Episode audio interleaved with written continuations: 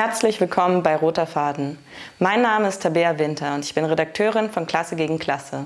Wir sind eine linke, unabhängige Online-Zeitung von und für ArbeiterInnen, Jugendliche und Unterdrückte. Herausgegeben wird Klasse gegen Klasse von RIO, der revolutionären internationalistischen Organisation. Wir sind Teil eines internationalen Zeitungsnetzwerks. Roter Faden, der Podcast von Klasse gegen Klasse. Unser heutiges Thema sind sozialistische Antworten auf die Klimakrise. Unsere ReferentInnen sind Andres Garces, Liz Der und Roberto Lorca, StudentInnen der FU Berlin.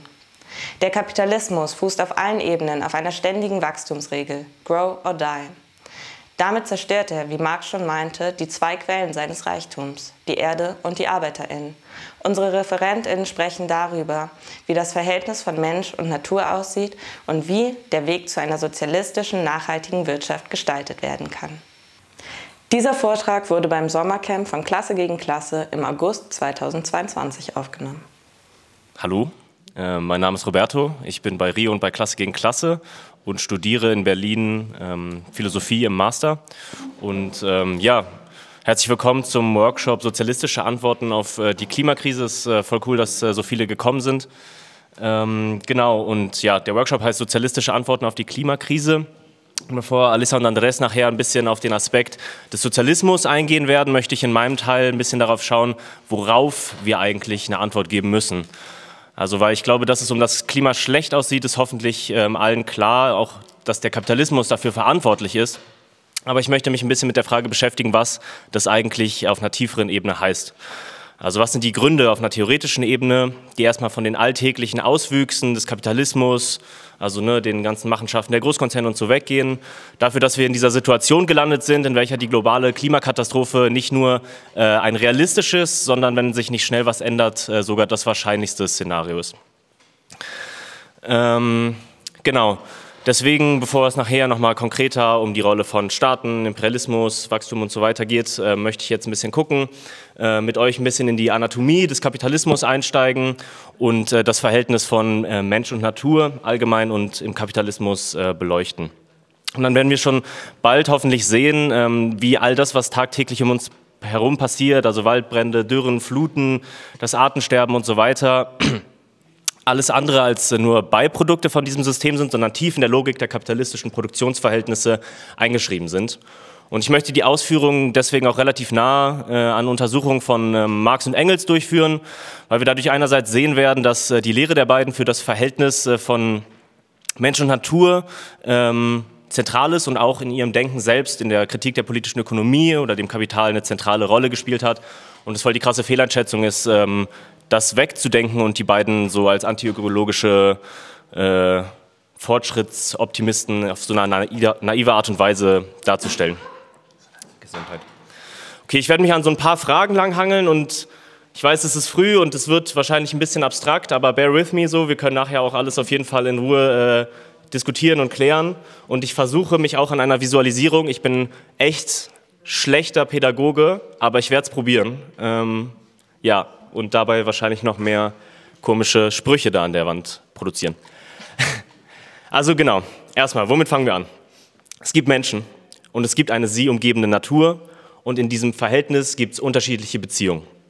Menschen und Menschen gehen Beziehungen ein, bilden Gemeinschaften und Gesellschaften und auch in der Natur gibt es Wechselverhältnisse, verschiedene Kreisläufe, die sich gegenseitig bedingen, wie Nährstoffkreisläufe, Abhängigkeiten durch Nahrungsketten und so weiter. Die Sphären der menschlichen Aktivität und die der Natur sind dabei aber nicht getrennt. Menschen und Natur stehen selbst in einem grundlegenden Verhältnis des gegenseitigen Austauschs immer. Also ne, wir müssen jetzt nicht an so moderne Formen der industriellen Landwirtschaft denken, die irgendwie unsere Nahrung sichert, sondern seit Anbeginn der menschlichen Entwicklung war das so, dass dieses Verhältnis existiert. Also zum Beispiel am Anfang vor allem charakterisiert natürlich durch die Notwendigkeit zu überleben, dann Holz zu benutzen, um Feuer zu machen oder einfache Hütten zu bauen, Beeren und Tiere zu essen, um nicht zu verhungern und so weiter und so fort. Dieses Verhältnis ist aber nicht ahistorisch und ewig, sondern wie es sich ausgestaltet, hängt davon ab, wie die historischen und spezifischen Bedingungen aussehen, also in welchen gesellschaftlichen Verhältnissen wir leben. Heute sind es natürlich zum Beispiel noch ganz andere als äh, vor ein paar hundert Jahren oder vor ein paar tausend Jahren. Dieser Gesamtzusammenhang im Verhältnis von Menschen und Natur ist also eine dynamische Bewegung. Menschen und Natur gehen dabei aber nicht flüssig ineinander auf. Also Menschen sind nicht einfach Natur und die Natur ist nichts, was einfach durch menschliche Kategorien geformt wird, sondern sie haben beide ihre eigene Materialität und Logik, stehen aber in einem dialektisch konstitutiven Verhältnis zueinander. Das heißt, sie bedingen sich gegenseitig und sind auch nur gegenseitig übereinander zu erklären. Ich glaube, das ist eine wichtige Einsicht, weil wir sonst entweder da landen, dass wir die Menschen komplett unter die Natur subsumieren, also genau Menschen nichts anderes als Natur sind, äh, wo Menschen dann eben nur Produkte der Natur und ihrer Bedingungen sind und menschliches Handeln im Laufe der Geschichte eigentlich gar keine ernstzunehmende eigenständige Rolle zugewiesen werden kann, was natürlich für uns als Revolutionären irgendwie keinen Sinn macht, wenn wir versuchen wollen, die Welt zu verändern. Das andere Extrem wäre dann, wenn wir die Natur nur unter den Menschen subsumieren, rauben wir der Natur ihre eigene Gesetzmäßigkeit, ihre eigenen Bewegungsgesetze, verkennen ihre Materialität und dann wäre sie nichts anderes als so ein diskursives Produkt sozialer Konstruktion, womit wir auch ihre Grenzen und Kipppunkte nicht erklären können, nicht fassen können, was uns natürlich auch nichts bringt, wenn wir über den Klimawandel reden wollen. Auch wenn Menschen und Natur also nicht dasselbe sind, können wir die Binarität, also diese Zweipoligkeit von Menschen und Natur, von der häufig zum Beispiel in der modernen Ökonomie ausgegangen wird, wenn Natur einfach nur was komplett externes ist, nicht aufrechterhalten, sondern Menschen und Natur bilden gemeinsam gesellschaftliche Naturverhältnisse. Jetzt klebe ich eine Karte an. So. Okay. Genau, also das ist so, glaube ich, das erste Ergebnis, was wir festhalten können. Das ist noch in einer sehr allgemeinen, ahistorischen Form, aber Menschen und Natur stehen in einem wechselseitigen Verhältnis zueinander, in dem beide Pole ihre eigene Materialität besitzen und ihre Entwicklung eigenen Gesetzmäßigkeiten folgen, die sich aber in einem wechselseitigen Verhältnis gegenseitig bedingen. Ausgestaltung dieses Verhältnisses hängt dabei von spezifischen historischen und sozialen Bedingungen ab. Und jetzt können wir uns natürlich fragen, wie genau dieses Verhältnis von Mensch und Natur eigentlich vermittelt wird. Also was genau steht dazwischen? So, wenn wir uns jetzt das sozusagen von außen angeguckt haben, dieses Verhältnis, können wir jetzt reingehen und zu gucken, wo die Überschneidungspunkte sind von Menschen und Natur, mit dem sie eigentlich in ein Verhältnis gehen. Ähm, Marx und Engels folgend ist das zentrale Element hierbei die menschliche Arbeit, die zwischen Mensch und Natur als Mittlerin auftritt.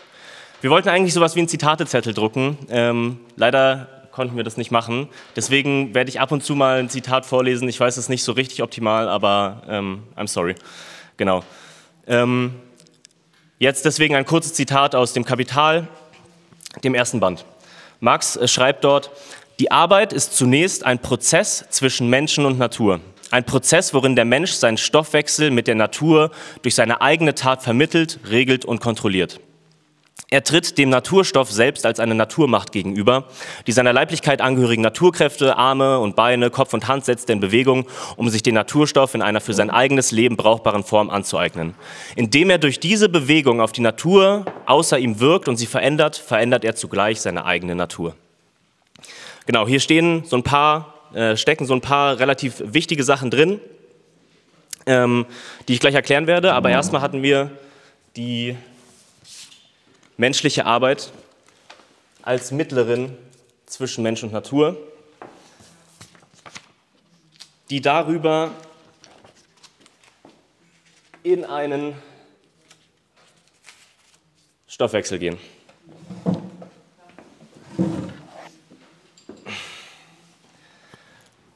Vielleicht zu diesen Begriffen. Was ist erstmal Arbeit? Ich glaube, es ist irgendwie logisch, äh, wir denken erstmal an die kapitalistische Form der Arbeit, also an Lohnarbeit. Aber das ist eben nur die Form, die Arbeit im Kapitalismus zwangsmäßigerweise annimmt, weil wir keine Produktionsmittel besitzen, sondern unsere Arbeitskraft halt am Markt verkaufen müssen, um irgendwie über die Runden zu kommen. Hier ist es aber ein bisschen allgemeiner verstanden. Arbeit bedeutet hier die Anwendung einer gewissen individuellen Kapazität zur produktiven Tätigkeit. Also zum Beispiel ähm, wenn der Elektriker oder Klempner oder sonst irgendwer zu euch in die Wohnung kommt, um einen Schaden zu reparieren, wendet er gewisse Fähigkeiten, die er gelernt hat, an, ähm, die er mit gewissen Materialitäten, also den Ersatzteilen, Schraubenschlüssel, Klebeband, was auch immer, kombiniert und damit einen gewissen Teil dieser Kapazität auf, wendet er auf. Und diese Kapazität wird von Marx auch als Arbeitskraft bezeichnet. Ähm, das Sägen von Holz, um Feuer zu machen und so weiter, ist zum Beispiel auch schon Arbeit, lange bevor es sowas wie Gehälter oder Lohn überhaupt gab. Arbeit vermittelt also zwischen den Menschen, die ihre Arbeitskraft auf die Naturstoffe anwenden, um sie auf die eine oder andere Art und Weise zu benutzen, brauchbar zu machen oder umzuformen. Jetzt kurz zum Naturbegriff. Ich glaube, hier in diesem Zitat, was ich gerade vorgelesen habe, ist schon die fundamentale Rolle der Natur in der menschlichen Existenz klar geworden. Der Mensch wirkt auf sie ein und produziert mit seiner Arbeit Dinge, die wir zum Überleben brauchen. Ähm, genau, mit denen wir irgendwie einen Umgang finden müssen, die wir bearbeiten müssen. Ähm, und das wäre aber nicht möglich, genau, ohne die ganze Grundlage, die die Natur überhaupt erst bietet. Die Natur ist nämlich Quelle der Stoffe, die wir benutzen und damit auch die Quelle des gesellschaftlichen Reichtums. Marx schreibt dazu äh, im Kapital, dass die Arbeit der Vater des stofflichen Reichtums und die Erde seine Mutter ist. Die Natur wirkt aber auch auf den Menschen zurück. Durch die Veränderung der Natur verändert der Mensch auch seine eigene Natur. Also man sieht das zum Beispiel in der Herausbildung von so physiologischen äh, Merkmalen, zum Beispiel der Rolle von unseren Händen und unseren Daumen, ähm, die sich sozusagen in unserer Entwicklung äh, als Menschen sozusagen eine wichtige Rolle hat, weil wir irgendwie Jahrtausende lang äh, die Notwendigkeit hatten, Sachen zu bearbeiten, Sachen zu greifen und so weiter und so fort und dadurch gewisse Fähigkeiten herausgebildet haben. Dieses Verhältnis von Menschen und Natur ist aber durch die Vermittlung der Arbeit damit keine leblose Methode und kein stillstehendes Konzept, sondern die Bewegung zwischen den beiden, diese dynamische Bewegung, kommt durch einen inneren Antrieb zustande, nämlich durch die menschliche Arbeit selbst die gleichzeitig naturverändernde Praxis und eine Naturäußerung ist. Der Mensch schafft mit der Bearbeitung der Natur nicht nur Reichtum, sondern wird selbst durch seine Arbeit geschaffen. Engels hat, glaube ich, irgendwo geschrieben, dass die Hand nicht nur das Organ der Arbeit ist, sondern eben auch ihr Produkt. Das ist so ein bisschen das, was ich gerade meinte. Der Mensch ist Schöpfer und Geschaffenes, Erzeuger und Erzeugnis. Darin besteht erstmal der durch die Arbeit vermittelte Stoffwechsel zwischen Mensch und Natur. Jetzt muss ich kurz einen Schluck trinken.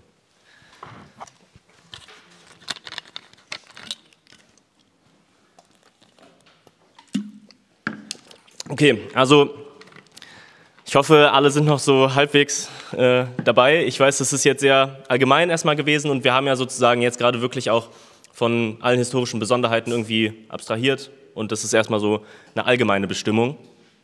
Und wenn wir jetzt reingehen wollen in den Kapitalismus und wie dieses Verhältnis eigentlich im Kapitalismus aussieht und warum das scheiße ist und warum wir deswegen vielleicht äh, draufgehen müssen oder so, ähm, können wir, glaube ich, damit anfangen, äh, uns zu überlegen, welchen Charakter denn überhaupt Arbeit im Kapitalismus bedeutet, äh, hat.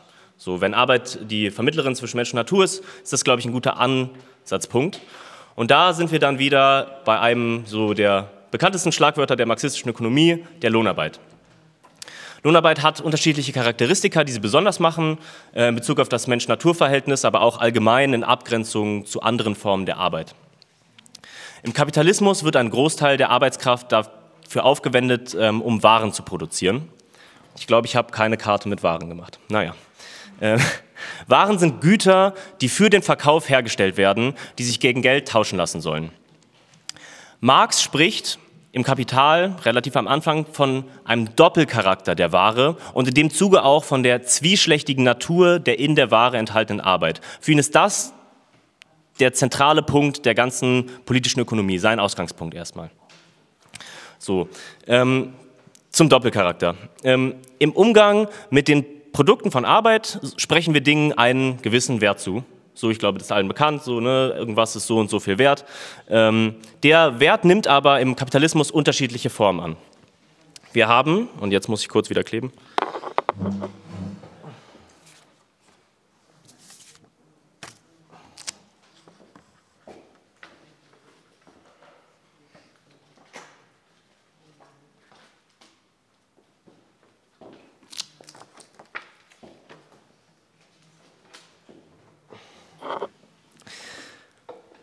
Wir haben erstmal auf der einen Seite den Gebrauchswert der Dinge. Das ist der Wert, den Arbeitsprodukte aufgrund ihrer spezifischen stofflichen Eigenschaften haben, die ihre Nützlichkeit ausmachen. Zum Beispiel ist der Gebrauchswert dieses Stuhls hier, dass ich auf ihm sitzen kann, dass er möglichst bequem ist und am besten auch lange genug hält, ähm, ohne dass er unter mir zusammenbricht. Ähm,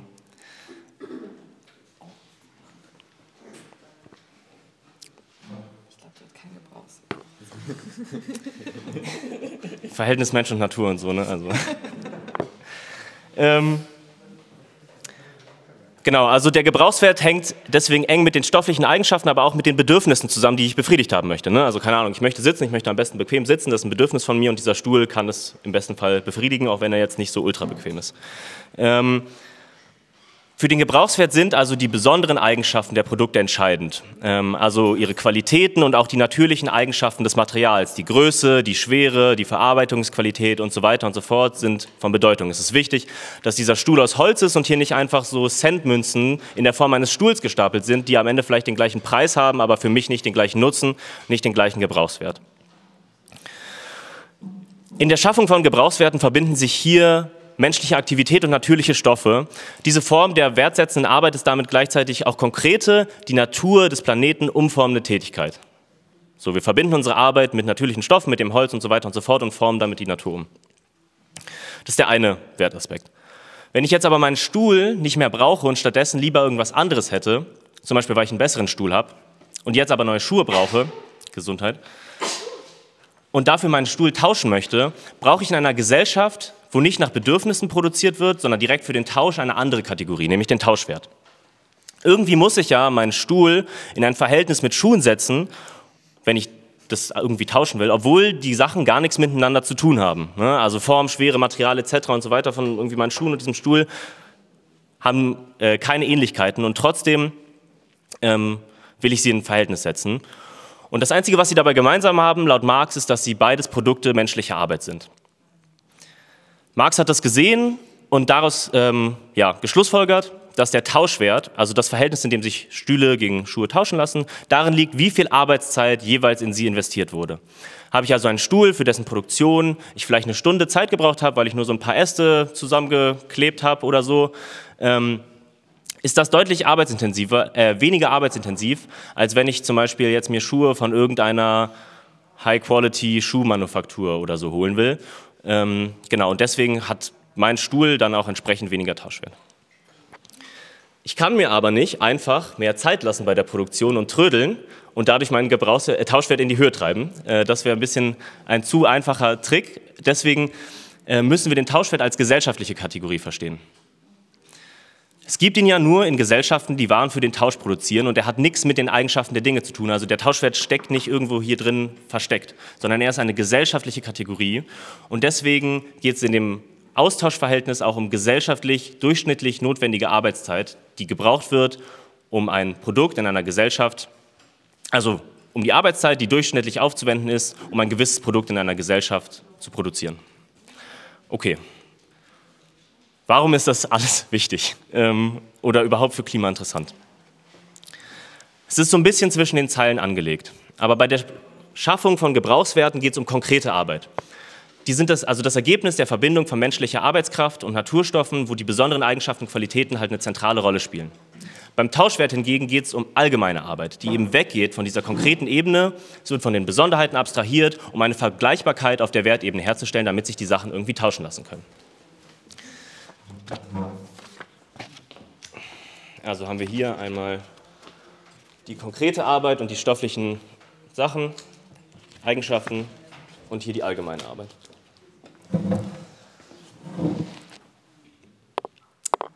Ähm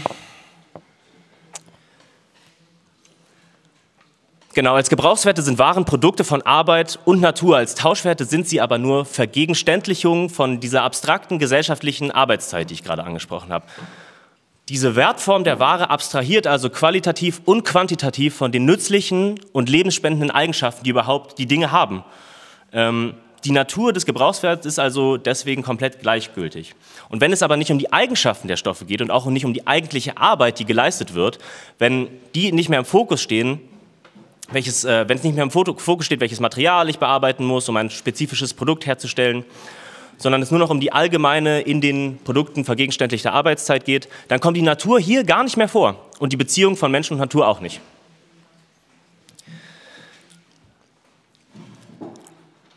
Auf der Grundlage jetzt von dieser Gegenüberstellung von Gebrauchswert und Tauschwert äh, und einer Bestimmung des Charakters der Arbeit im Kapitalismus können wir sehen, dass wenn im Kapitalismus Waren für den Tausch produziert werden, in Produktion und Austausch dieser Produkte das Verhältnis von Mensch und Natur einfach komplett verloren geht. Es existiert nicht mehr. Ähm, wir können in dieser Hinsicht auch davon sprechen, dass die Arbeit einen von der Natur entfremdeten Charakter hat. Und dass das Ganze im Kapitalismus so organisiert ist, ist nicht einfach vom Himmel gefallen und hat sich auch nur begrenzt organisch so entwickelt, sondern es wurde mit enormer Gewalt durchgesetzt. Ne? Marx spricht da von der sogenannten ursprünglichen Akkumulation, also der gewaltsamen Enteignung von Land und Menschen als Vorbedingung für zum Beispiel die landwirtschaftliche und industrielle Revolution im 17. und 18. Jahrhundert. Es wird auch vom langen Moment der Einhegung gesprochen, also der Auflösung von Gemeinschaftseigentum, was es noch äh, zum Beispiel an Land gab und welches dann gewaltsam aufgelöst wurde und in Privateigentum überführt wurde, was sich dann auch entwickelt hat in Form von Kolonialismus und Imperialismus, wo genau dieses System auf die ganze Welt exportiert wurde, ähm, genau, um einfach ähm, diese Wertform und die ganzen kapitalistischen Produktionsverhältnisse der ganzen Welt ähm, aufzuzwingen. So, jetzt haben wir hier nochmal ein paar Griffe gehabt. Wir haben bei der Arbeit im Kapitalismus eine Entfremdung.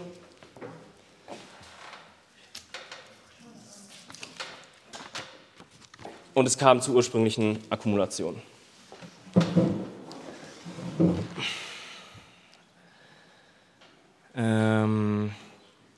Genau, im Zuge dieses Prozesses kam es dann eben auch zu einer Entfremdung von den Produktionsbedingungen. Also Menschen wurden von auch ihren Produktionsmitteln Mitteln getrennt, konnten nicht mehr selber produzieren und sind deshalb darauf angewiesen, ihre Arbeitskraft überhaupt auf dem Markt zu verkaufen. So, sie sind darauf angewiesen, LohnarbeiterInnen zu werden, in dessen Zuge ähm, auch eine relativ gesellschaftliche Kontrolle über die Produktion, die es in manchen äh, Sektoren vielleicht noch gab, verloren gegangen ist und aufgelöst wurde und jetzt die Kontrolle in den Händen von ein paar Kapitalistinnen liegt. Das Ding ist jetzt, die ganze gesellschaftliche Organisation von Arbeit, die von der Natur entfremdet ist, wo Menschen und Produktionsmittel getrennt wurden und so weiter und so fort, ist in ihrer Gesamtheit zwar darauf ausgerichtet, Tauschwerte zu produzieren oder Waren, die auf der Wertseite halt keinen Berührungspunkt mehr mit den gesellschaftlichen Naturverhältnissen haben. Aber das ganze Fundament dieses Prozesses ist trotzdem das Mensch-Natur-Verhältnis. Die Produktion des Besonderen, des Konkreten, was am Ende verkauft werden soll, ist ja trotzdem erstmal das Produkt von der Verbindung von menschlicher Arbeit und natürlichen Stoffen, auch wenn es in dem Prozess selber nicht mehr darum geht. Also die Produktion von Tauschwerten orientiert sich auf fundamentaler Ebene auch noch an Arbeit und der Natur und ihren Quellen und damit auch ihren Grenzen. Wenn kein Stoff mehr da ist, um Gebrauchswerte zu schaffen, kann ich, keine Gebrauch, kann ich auch keine Tauschwerte mehr haben. So, dann habe ich keine Waren mehr und dann funktioniert auch die ganze Akkumulation und Zirkulation nicht. Die kapitalistische Produktion, die Mehrwertproduktion als Ganzes, also das, worum es in diesem ganzen Saftladen hier eigentlich geht, nämlich die Generierung von Profit, ist aber nur auf sich selbst und auf eben die Akkumulation von Profiten ausgerichtet. Und die ist an sich grenzenlos, weil sie sich sowieso durch ihre eigene Reproduktion nur selbst erhalten kann. So, und jetzt klebe ich meine letzten beiden Karten. Die Akkumulation und der Profit stehen im Zentrum von dieser ganzen Kiste. Und es basiert auf der Trennung von Produzenten und Produktionsmitteln. So. Wir haben es gleich. Sorry. Ähm, genau. Ich glaube, vielleicht merkt man schon, hier gibt es einen Widerspruch. Das globale Ökosystem an sich ist objektiv begrenzt. Der Kapitalkreislauf ist es aber nicht. Deswegen kommt es zur planetaren Überlastung. Die Produktionsverhältnisse führen zu einem allumfassenden Bruch in der menschlichen Beziehung zur Natur. So hat es John Bellamy Foster ausgedrückt, das ist so ein marxistischer Soziologe, der viel zu Ökologie gemacht hat. Immer mehr Naturstoffe müssen in diesem Produktionsprozess verarbeitet werden, da sie letztlich die Wertgrundlage bilden aber das steht eben in einem Widerspruch zu den natürlichen Grenzen der ökologisch-planetaren Kapazitäten. Damit ist die ganze Produktionsweise fundamental auf einen Gegensatz zu den natürlichen Gegebenheiten, die die Erde uns bereitstellt, ausgerichtet. Die vom Kapital diktierte gesellschaftliche Praxis der Warenzirkulation, also das da, ähm, runtergebrochen, ähm, steht so ihrem ganzen Wesen nach in einem Widerspruch zu den eigentlichen Reproduktionsbedingungen von Natur und Gesellschaft. Und jetzt, und das ist mein Ende, müssen und können wir, glaube ich, daraus mehrere Schlussfolgerungen ziehen. Einmal ist der Kapitalismus fundamental antiökologisch. Die Zerstörung und rücksichtslose Ausbeutung von Menschen und Natur ist in ihm eingeschrieben und er braucht sie, um sich selbst zu erhalten. Dann beruht diese ökologische Zerstörung auf den Grundlagen der kapitalistischen Produktionsverhältnisse, die wiederum auf einer Klassengesellschaft, auf Ausbeutung, auf privater Kontrolle über die Produktionsmittel beruhen. Damit ist die ökologische Krise kein zufälliges Beiprodukt des Kapitalismus und auch nicht ein weiteres Problem, was neben den sozialen und ökonomischen Verheerungen, die er auslöst, existiert, sondern der ökologische Bruch ist im Stoffwechsel von Mensch und, äh, im Stoffwechsel von Mensch und Natur, ist Resultat des gesellschaftlichen Bruchs, der im Kapitalismus vorliegt. Entfremdung von der Natur ruht eben auf der entfremdeten Arbeit, auf der Trennung von Arbeitern und den Produktionsmitteln. Für uns hat das politisch eine extreme Bedeutung. Einerseits heißt es, dass der Kapitalismus in keinerlei Hinsicht, aber besonders nicht in ökologischer Hinsicht reformierbar ist. Und dass es keinen grünen Kapitalismus geben kann, so, weil seine ganze Funktionsweise eben auf der Zerstörung seiner eigenen Grundlage beruht.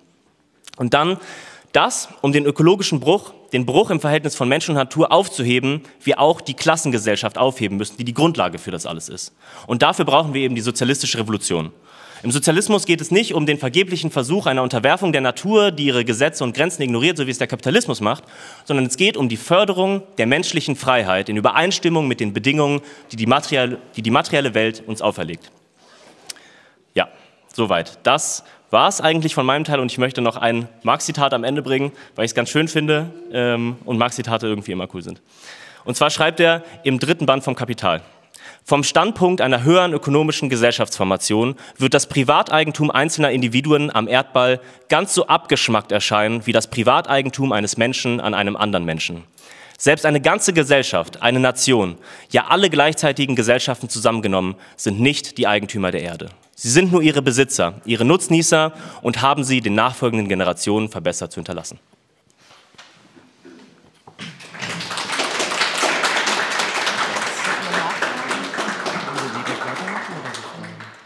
Gibt es jetzt mal unter euch vielleicht Fragen dazu oder ähm, äh, ja nochmal nachfragen? Oh, Entschuldigung. Ähm, ja, dann könnt ihr die erstmal jetzt stellen, vor allem zu diesem theoretischen Rahmen. Könnt ihr auch nachher stellen. Genau. Wenn das nicht so ist, dann ähm, werde ich in meinem Teil jetzt darauf eingehen, wie wir das in so eine aktuelle politische Situation einordnen können. Ähm, und beginnen möchte ich mit der Frage, wir, wir haben als, wenn man sich mit marxistischer Theorie auseinandersetzt und das als Grundgerüst nimmt, ähm, hat Roberto gerade schon angeteasert, warum wir uns mit der Klimakrise ähm, befassen müssen. Ähm, es liegt daran, dass die Verhältnisse, in denen wir leben, die uns knebeln und die diesen Planeten zerstören, Klassenverhältnisse sind. Und in diesen, diese Klassenverhältnisse werden nun mal Entscheidungen getroffen, die, wie wir beobachten können, diese Klimakrise weiter verschärfen. Aber diese Entscheidungen werden eben nicht von irgendjemandem getroffen, sondern von den Eigentümern der ähm, EigentümerInnen der Produktionsmittel, den Aktionärinnen und den BesitzerInnen dieser Unternehmen. Ähm, und die Leute, die darunter leiden müssen, sind die Eigentumslosen und, diese, und die arme Mehrheit. 30 Millionen von ihnen äh, befinden sich auf der Flucht wegen den Auswirkungen der Klimakatastrophe.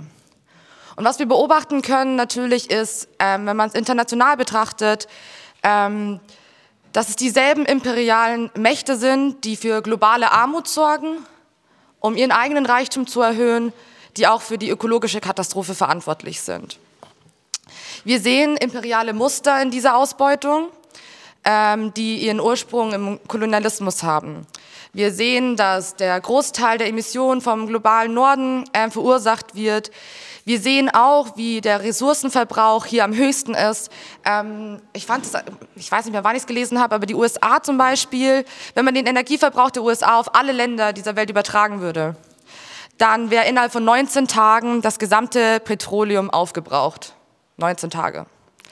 Ähm, wir sehen also, die Auswirkungen der Klimakrise treffen ähm, besonders diejenigen auf, diesem, auf diesem Planeten, die sowieso schon in größter Armut leben und ähm, auf sie werden vor allem die Umweltkosten externalisiert.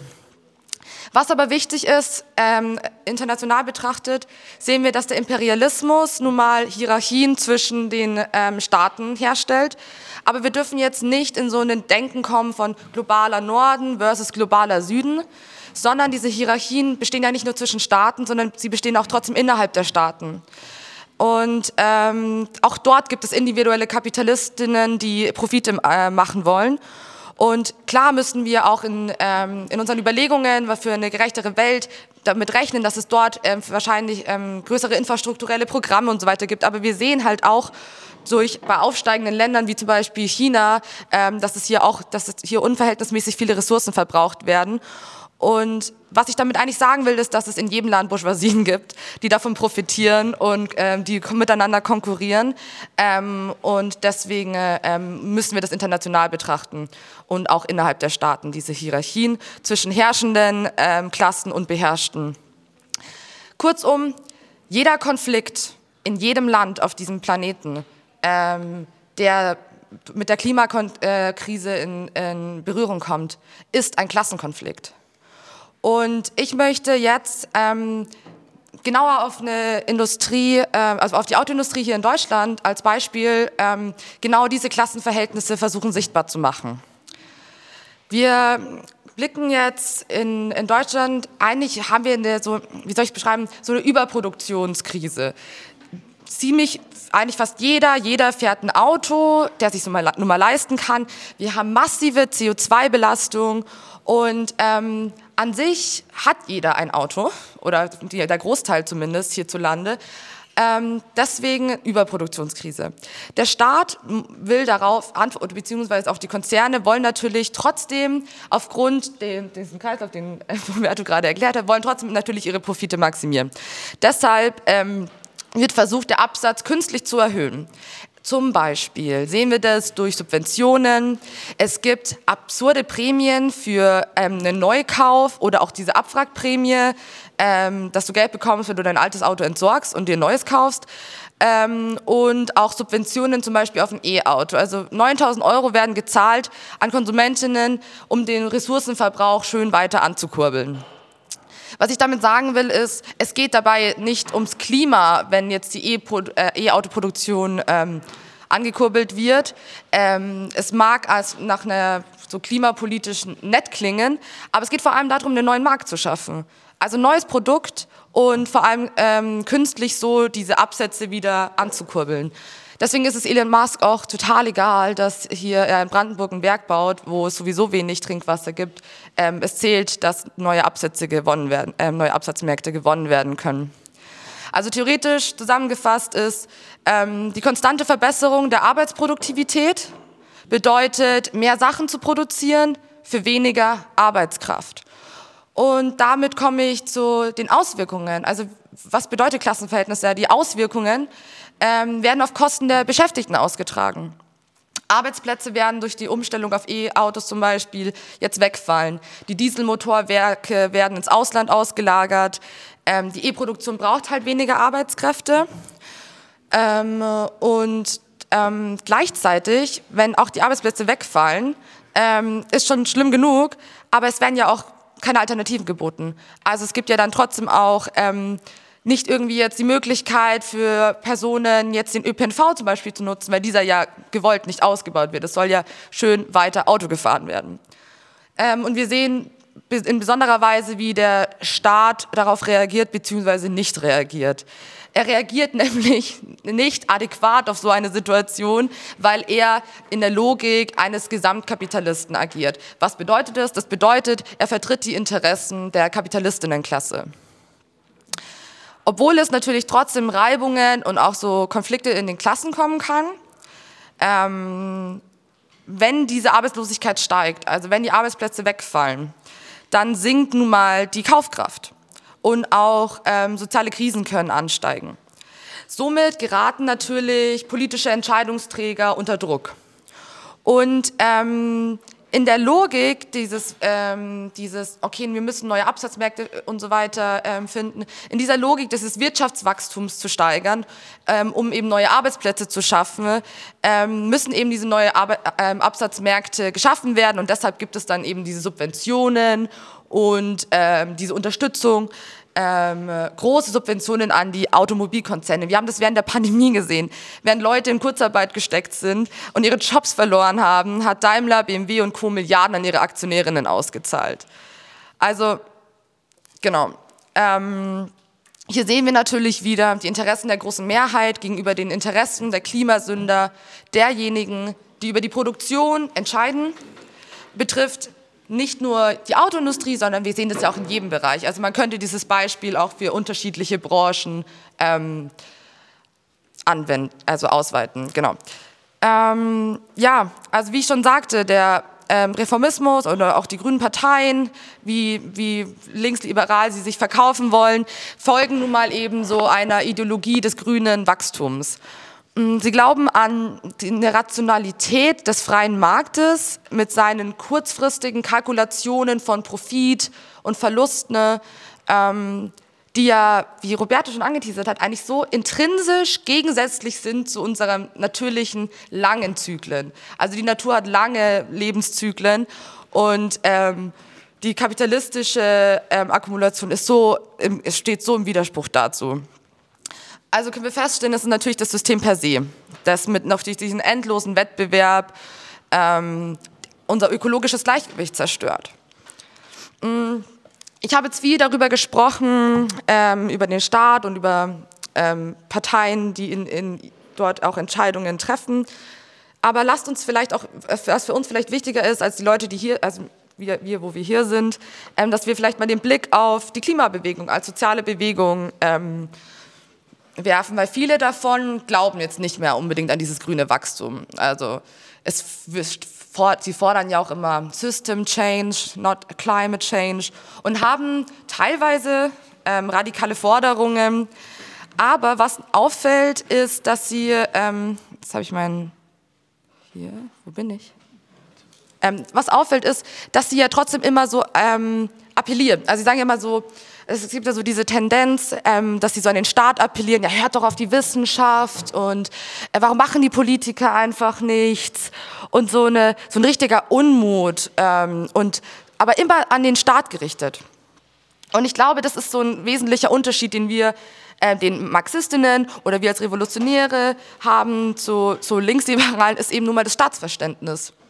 Also wir sehen den Staat eben, wie ich vorhin schon meinte, als ideeller Gesamtkapitalist. Er kann sich nicht gegen die Mechanismen des Kapitalismus stellen. Auch wenn viele denken, Reformen und Regulierungen könnten diese Logik irgendwie aushebeln, das tun sie nicht. Im Gegenteil, sie rauben uns die Zeit. Sie rauben uns die Zeit, dieses 1,5 Grad Ziel wirklich zu erreichen. Ähm, ja, und ähm, es gibt aber Möglichkeiten, dieses Ziel zu erreichen.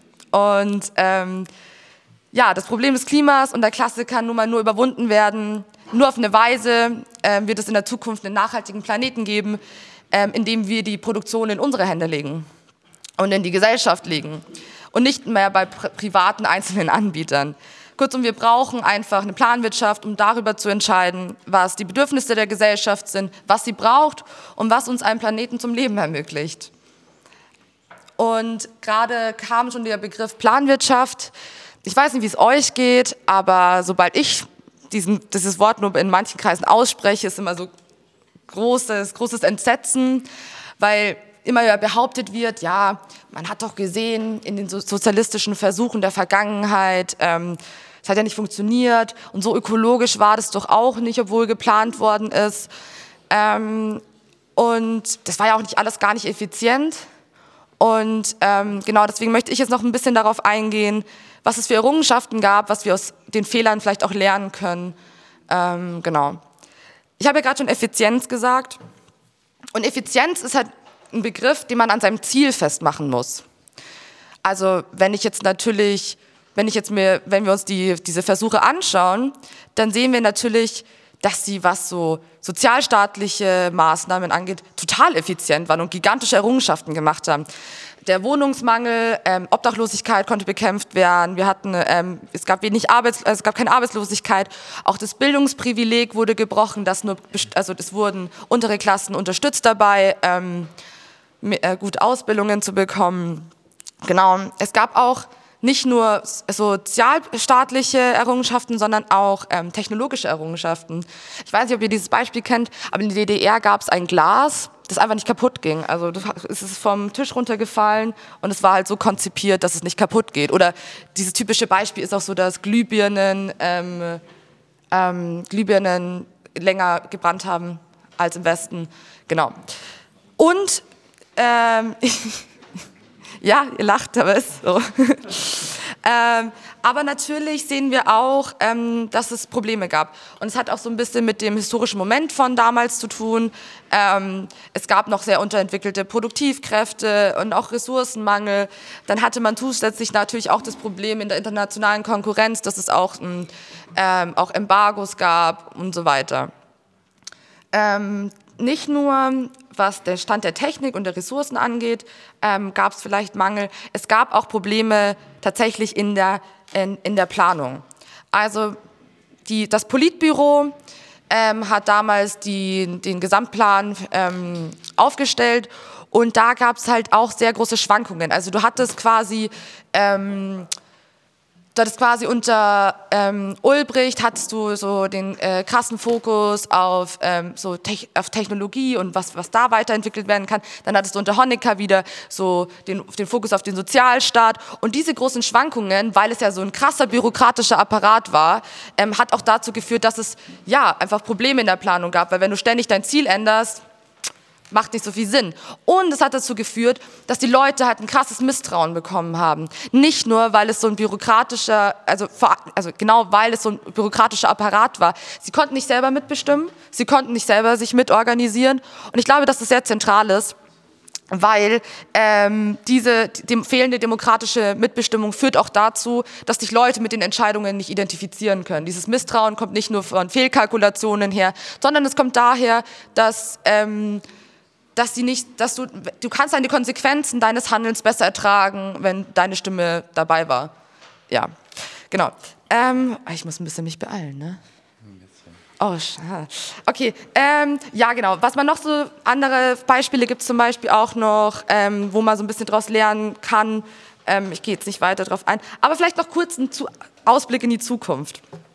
Was ich auch sehr, es gibt so ein paar Thesen, dass man zum Beispiel auch so Computer-Planned ähm, Economy machen kann. Das ist klingt jetzt erstmal komisch, aber wenn man, man, wenn man sich jetzt schon große Unternehmen anguckt, ähm, haben die total viel agile Planung. Also das ist ja nicht so, dass die immer kurzfristig entscheiden, sondern sie planen ja langfristig Lieferketten, was wird gebraucht und so weiter, äh, beziehungsweise was nach Maß des ähm, Verkaufs gebraucht wird. Das ist ja nicht actually die Nachfrage. Ne?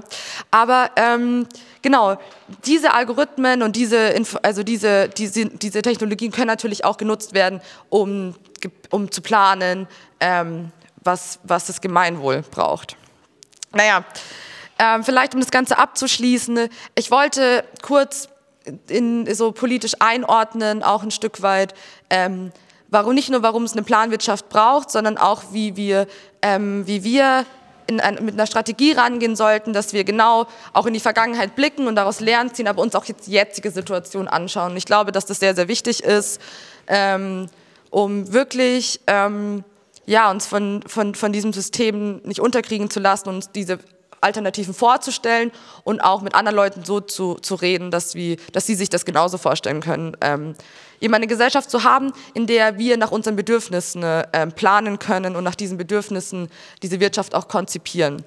Demokratisch, es wird Streit geben, aber ähm, trotzdem, ich glaube nicht, dass wenn wir uns zusammensetzen würden und planen würden, dass wir uns dafür entscheiden würden, dass es 15 verschiedene Zahnpastas im Supermarkt gibt. Vielleicht ja, würde das, vielleicht, aber vielleicht wird es auch passieren.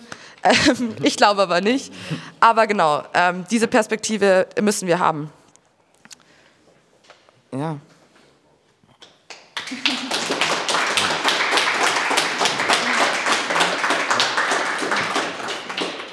Ähm, genau, ich würde dann den letzten Teil machen.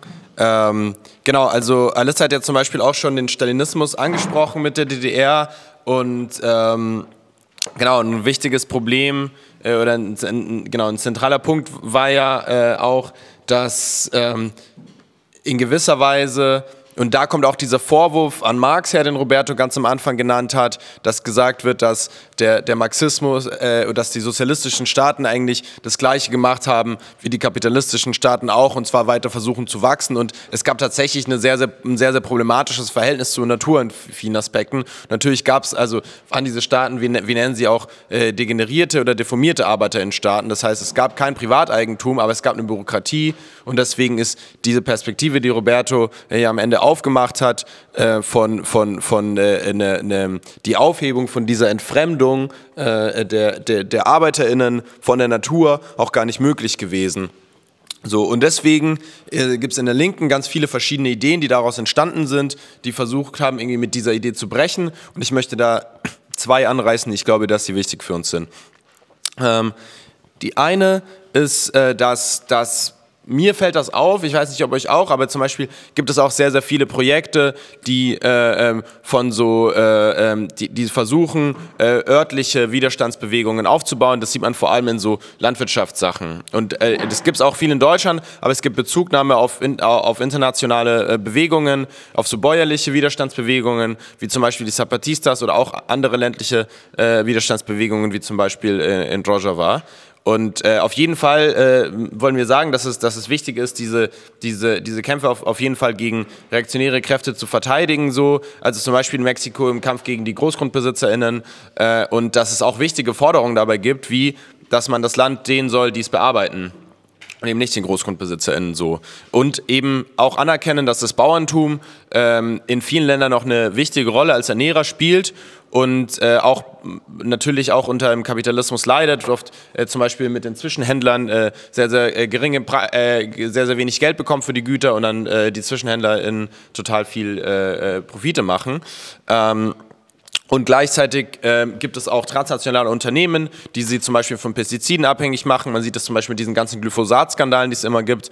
Äh, oder auch mit den Saatgütern, beispielsweise Monsanto, das jetzt ja mittlerweile äh, seit der Fusion mit Bayer auch ein äh, größtenteils deutscher Konzern ist. so. Ähm, und die Idee, die von äh, Bezugnahme auf diese, auf diese Bewegungen äh, äh, aufgenommen wird, ist, dass man eben das äh, kleine Gemeineigentum, das ist auch Stichwort Commons, später wird es auch einen Workshop äh, geben, der sich mit Silvia Federicis Idee der Commons auseinandersetzt, da, äh, dass man dieses äh, Gemeineigentum ausweiten und verteidigen muss. Und das ist sicher so bei so ländlichen Kleinbäuerinnen der Fall, aber ähm, ähm, genau, wir haben uns ein bisschen gefragt, ja, wie kann man das auf eine Welt ausweiten? Und äh, die Idee, die dahinter steht, ist eigentlich nicht für kapitalistische Wirtschaft verallgemeinerbar. Und deswegen, äh, äh, genau, äh, landet das in Ländern wie in Deutschland und in Städten oft in so Kleingartenprojekten und so in Allmenden. Und die halt als, als Widerstandsorte gegen den Kapitalismus gedacht werden. Ähm, aber letzten Endes dem äh, nichts Großes entgegensetzen können und äh, auch an den Orten vorbeigehen, äh, so gesagt, oder sich nicht um die Orte kümmern, wo die zentralen Güter eben erwirtschaftet werden und verteilt werden. Ähm, und äh, man sieht das auch zum Beispiel äh, auch, auch, ganz groß auf so einer demografischen Ebene, dass seit den 80er Jahren viele äh, BäuerInnen äh, auch vom Land vertrieben wurden und äh, gerade in, äh, in, in, in, äh, in, in Afrika und ähm, in, in Südasien ähm, hunderte Millionen Menschen in die Städte gezogen sind. Das heißt auch äh, ähm, de, de, die Zusammensetzung der Bauernschaft, äh, natürlich gibt es die noch und in vielen Ländern ist sie äh, äh enorm riesig, aber äh, sie verändert sich auch und äh, ähm, genau und wir denken, dass eben auch in Ländern wie in Deutschland ähm, äh, genau, die, die, äh, zentralen Güter auch in der Landwirtschaft zum Beispiel viel durch eine kapitalistische Produktionsweise erwirtschaftet werden äh, und durch eben Lohnarbeit. Und viele Betriebe zum Beispiel sind auch Anlaufstellen äh, äh oder benutzen äh, sehr, sehr stark ausgebeutete migrantische Arbeitskraft. Man hat es zum Beispiel bei den ganzen Skandalen um Tönnies gesehen, auch bei der Spargelernte äh, und so weiter. Ne? Und äh, genau, man braucht eine Antwort auch auf diese Fragen. Und wir denken, also genau, diese Commons-Strategie ist da nicht besonders nützlich, denke ich. Und Genau, wir denken eben, dass man, wie, wie zuvor erwähnt, äh, die Entfremdung der Menschen von, von der Natur beenden muss und äh, das geht äh, ähm, nur äh, mit, äh, mit, äh, mit, einer, mit einer großen Strategie für, für die gesamte Gesellschaft und deswegen ist eben die Planung so wichtig. Und ähm, Genau, und äh, ich glaube auch, dass es so eine Romantisierung von so bäuerlichem Leben gibt, weil also machen wir uns nichts vor, die Arbeit auf dem Land ist scheiße hart so und Leute arbeiten verdammt lange und ich glaube, wir sollten das nicht romantisieren. Ganz im Gegenteil ist Marx davon ausgegangen, dass es darum ging, die Arbeitskraft zu verkürzen und dass Leute viel mehr die Freizeit genießen können, um sich dann mit Kultur zu beschäftigen beispielsweise, mit Kunst etc. Und äh, das ist den Menschen verwehrt, die einfach 16 Stunden am Tag arbeiten müssen, sei es jetzt in der Fabrik oder auf dem Land so. Und äh, das ist auch eine Kritik am Stalinismus, weil der Stalinismus auch einen Kult an der Arbeit gemacht hat und äh, quasi auch Orden vergeben hat für die Leute, wenn die besonders viel arbeiten. So. Und das ist was, was uns äh, denen gegenübersetzt. Wir wollen das Recht darauf, wenig zu arbeiten. Ähm, Und äh, äh, genau, und es gibt auch viele Gruppen, die auch zu dieser Schlussfolgerung kommen, dass man das Kapital bekämpfen muss und dass man irgendwie eine, eine, eine nicht kapitalistische Wirtschaft aufbauen muss. Aber, und das ist der, der, der, der zweite zentrale Diskussionspunkt, es gibt so eine Vorstellung, äh, dass es oft äh, auch ohne das Subjekt der Arbeiterklasse zu machen ist. So. Und das Beispiel, was jetzt gerade aktuell ist, das wurde gestern kurz ernannt, äh, das ist Ende Gelände. Ähm, ich will hier nochmal positiv hervorheben, dass äh, Ende Gelände es geschafft hat, die Frage der, Kohle, äh, äh, der, der, der Kohlegruben auf die politische Agenda zu setzen. Also es ist schon eine große Errungenschaft, glaube ich. Und es wäre ohne diese Bewegung meiner Meinung nach nicht so passiert. So.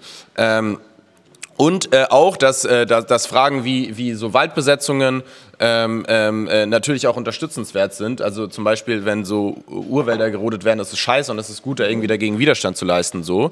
Äh, aber als Strategie äh, ähm, ähm ist die Pers äh, eigentlich die Schlussfolgerungen ähm, den ähm, den Klassenkampf und Massenorganisierung zu ersetzen durch Aktivismus. Und das äh, kann nicht funktionieren. Man sieht das eben in dem Beispiel in Hamburg, äh, wo äh, die Orga sich jetzt nicht wirklich Gedanken gemacht hat, das mit den Arbeitern abzusprechen oder gerade auch den Streik aktiv zu unterstützen, weil dieser Streik, also sie, sie wollen, sie sagen irgendwie, man, man will Lieferketten unterbrechen etc., aber der Streik hat ja die Lieferketten unterbrochen und nicht nur das, sondern hat einen Ausweg aus einer sozialen Krise gezeigt, den auch andere Arbeiterinnen aufgenommen haben und wo sie sich dann solidarisiert haben. Das haben ja die Kolleginnen vom Hafen gestern erzählt, dass sie auch zu, zum, zum Luft Lufthansa-Streik zum Beispiel und so gegangen sind. Ähm, und ähm, die Perspektive, die eben Bewegungen haben, die nicht auf die Arbeiterklasse fokussiert sind, ähm, äh, leider haben sie ein sehr begrenztes Potenzial und äh, kann teilweise auch sogar ein Hindernis sein, um die Arbeiterklasse für diesen Kampf zu gewinnen. Und das ist ein großes Problem. Es gab zum Beispiel bei einer von den Ende Geländeaktionen äh, gab es äh, eine Gegendemo der IGBAU, das ist die Gewerkschaft, die in diesem äh, Betrieb eben ansässig ist und im Sektor, ähm, mit der Perspektive eben die Arbeitsplätze zu retten für die Kohleindustrie und, äh, äh, und die konnten so ein bisschen damit hantieren, dass eben Ende Gelände nicht wirklich einen Dialog und einen Aufbau dort versucht hat mit den, mit den, mit den Beschäftigten. Äh, und äh, genau, und das ist äh, super schwierig, wenn man die ökologische Frage von der sozialen Frage trennt. So. Und, äh, und hier konkret sieht man auch die Rolle von Bürokratien, das durchzusetzen, weil die, die Bürokratie der IGBAU zum Beispiel in diesem Fall zwischen den ArbeiterInnen der Kohlegrube und, und der Kohleindustrie vermittelt hat. So. Und gleichzeitig auch die Bürokratien Medien zum Beispiel in der Klimabewegung auch so eine Idee durchsetzen, wie zum Beispiel äh, einfach ein Programm aufstellen, was letzten Endes beispielsweise mit so hohen CO2-Steuern äh, die Arbeiterklasse auch treffen würde. Und da sieht man, dass, dass, dass, die, dass die Interessen, äh, die eigentlich eins sind, wie Roberto das, glaube ich, sehr gut erklärt hat und Alissa ausgeweitet hat, äh, auch konkrete GegnerInnen haben, um das, um das durchzusetzen. Und, äh, und die Linke muss es eben schaffen, dass, äh, dass man in den Mittelpunkt stellt, dass die Klimakrise nicht auf Kosten, sondern eben zugunsten der Beschäftigten beendet werden muss. Und dieser zweite Punkt, dass es zugunsten von uns äh, geschehen muss, der steht oft nicht im Vordergrund. Ähm, und eben deswegen müssen wir Linke nicht getrennt von den ArbeiterInnen kämpfen und äh, das darf nicht das Bild entstehen, irgendwie, dass wir gegen sie sein könnten. Äh, und das ist auch äh, mit, einer, mit einer Vorstellung, äh, die teilweise auch mit individueller Konsumkritik sehr eng verbunden ist, ne? dass man ja auf seinen eigenen Fußabdruck achten muss. Äh, und ich finde zum Beispiel, also ich, äh, ich finde auch zum Beispiel die Autoindustrie, was genannt wurde, ist äh, totaler Dreck, was da passiert. Aber oft zum Beispiel gab es ja auch dieses ganze Shaming von Leuten, die halt das Auto nehmen, um zur Arbeit zu fahren, um sich halt zwei Stunden von ihrem, jeden Tag von ihrem Leben zu sparen. Und das sind wirklich auf jeden Fall, das ist ja nicht das Problem. Also das Problem liegt ja viel tiefer und das ist ein falscher falscher Fokus so.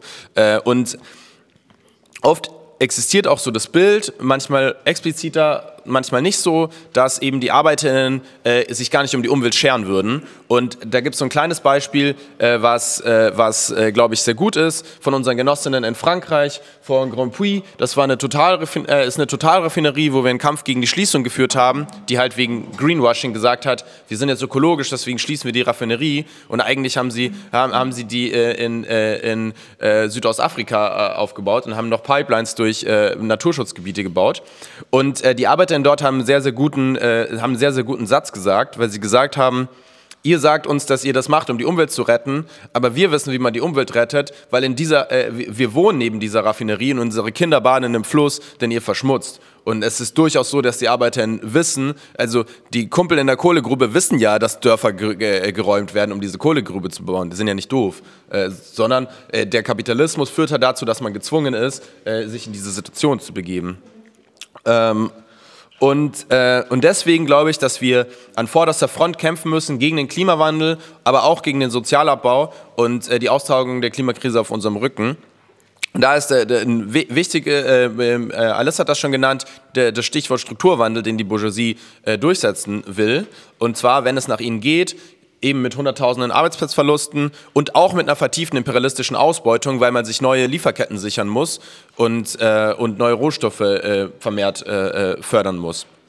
Und so liberale Positionen, wie zum Beispiel die Führung von Fridays for Future, spielen dabei die in, äh, den Interessen des deutschen Imperialismus in die Hände, wenn zum Beispiel ein reines Gasembargo aus Russland gefordert wird, was äh, ökonomisch und ökologisch irgendwie sinnlos ist. Man sieht Russland, also die Preise sind dann explodiert und es ist nicht so, als ob, es, als, als ob Russland kein Gas mehr exportieren würde.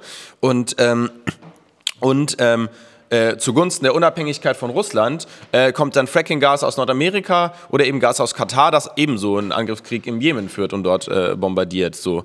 Ähm, eine bisschen linkere Spielart von dieser Variante war äh, die, die, die, äh, äh die Führung von, von Solid, Linksführung Solid auf Bundesebene, die zum Beispiel die Enteignung von Gazprom gefordert hat was richtig ist, natürlich muss Gazprom enteignet werden, aber was ist mit RWE, was ist mit E.ON, was ist mit Juniper, äh, die sollen ja nicht enteignet werden oder was. Also da ist dann ganz, ganz klar, man, man macht so vermeintlich ökologische Argumente, aber die eigentlich ins Interesse der, der, der eigenen Kapitalistinnenklasse gehen, und zwar die Konkurrenz mit dem russischen äh, Kapital äh, in, in der Konkurrenz sich zu stärken. So.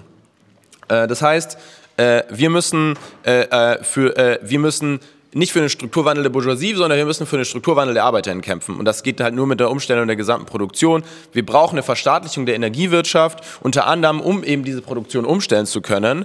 Und äh, wir können, äh, um, um zu diskutieren, äh, was wir brauchen und was eben nicht und, äh, und eben zu verhindern, dass Arbeiterinnen und Arme frieren und die Bonzen ihre Villen äh, weiter beheizen. Zum Beispiel, ich war neulich äh, äh, in München, wo ich herkomme und da äh, wurde angekündigt, dass ab August es keine Sauna mehr gibt, äh, also von den öffentlichen Saunas. Die machen alle zu wegen Gasmangel. Klar, dann kann man, also ein normaler Mensch, der vielleicht mal Geld hat, um in die Sauna zu gehen, kann er nicht mehr in die Sauna gehen. Aber machen wir uns nichts vor, so die Bonzen in Deutschland, die haben eine Sauna zu Hause. Also, ne? also da sieht man, die, diese Prioritäten halt total falsch ausgelegt sind. So. Äh, und äh, man sieht es auch in der Politik der, der Regierung. Habeck zum Beispiel hat sich gegen diese grundsätzliche Priorisierung von Privathaushalten gestellt, die in der EU eigentlich eine Regel ist. Man muss sehen, wie das jetzt noch irgendwie durchgesetzt wird oder so. Äh, und mit diesen Gasumlagen, die geplant sind ab Oktober und der Inflation, möchte ich mit einem Bild beenden, was die kapitalistische Absurdität möglich macht. Das vielleicht uns erwartet. Und das ist eine hypothetische Geschichte, die nicht so stattfindet, aber sehr gut stattfinden kann. Und zwar könnte eine junge Arbeiterin oder ein junger Arbeiter äh, in einer kalten Wohnung im Winter aufwachen. Äh, kalt eben, weil man die Rechnungen nicht mehr zahlen kann, nicht weil das Gas fehlt, weil das wird irgendwie da sein. Äh, und dann fährt diese Person auf die Arbeit, wo die ihre Fabrik mit Gas läuft, so, äh, weil die Fabrik hat ja das Geld und stellt dann irgendwie acht Stunden oder mehr irgendwelche Güter her, die sie aber selbst dann nicht kaufen kann, weil sie dafür das Geld nicht hat vielleicht. Und, äh, und vielleicht hat sie, wie viele von uns auch, das Climate Despair, was ne, ein Phänomen von insbesondere von, von, von Gen Z und Millennials ist, äh, einfach diese, diese, diese, diese Angst vor dem Klimawandel. Und für viele bedeutet das eben Pessimismus und es bedeutet auch eine Hemmung, aktiv zu werden. Und äh, ähm, genau, und wir wollen eben, dass Arbeiterinnen wie diese hypothetische Arbeiterin das Sagen in der Gesellschaft haben und eben diesen Despair und diese Angst vor dem Klimawandel äh, äh, ähm, umwandeln in die Organisierung unserer Klasse für unsere Zukunft, weil wir denken, dass die Arbeiterinnen eben äh, viel bessere Entscheidungen treffen würden, viel besser wissen, was gut ist, als alle Politiker in der bürgerlichen äh, Parteien zusammen. Und deswegen äh, wollen wir auch dafür plädieren und das haben wir auch in, in, verschiedenen Momenten dieses Camps auch gesagt. Wir wollen auch, und ich habe diese, ich, ich hab diese, diese, diese Wörter, äh, fand ich ganz nice, lasst uns eben heißen Herbst aufbauen, um einen kalten Winter zu verhindern. Das fand ich sehr schön ausgedrückt. Äh, und äh, lasst uns auch mit unserer Zeitung, die wir haben, wo wir schon tausende Leute erreichen, äh, diesen Stimmen eben Gehör verschaffen äh, und lasst uns ein Programm aufstellen, äh, damit äh, äh, da, äh, das im Interesse unserer Klasse ist, und zwar die, die Anpassung der Löhne an die Inflation, also beispielsweise äh, nur ein paar zentrale Elemente, die Durchsetzung von Preisstopps und die Verstaatlichung der Energiewirtschaft. Ähm, genau, das war's.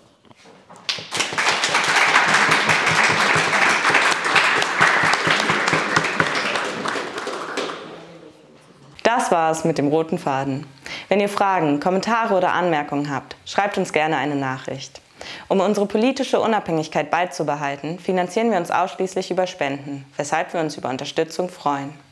Wenn ihr euch mit uns organisieren oder aktiv werden wollt, tretet gerne mit uns in Kontakt. Alle weiteren Infos und Kontaktmöglichkeiten findet ihr in der Beschreibung. Bis zum nächsten Mal beim Roten Faden.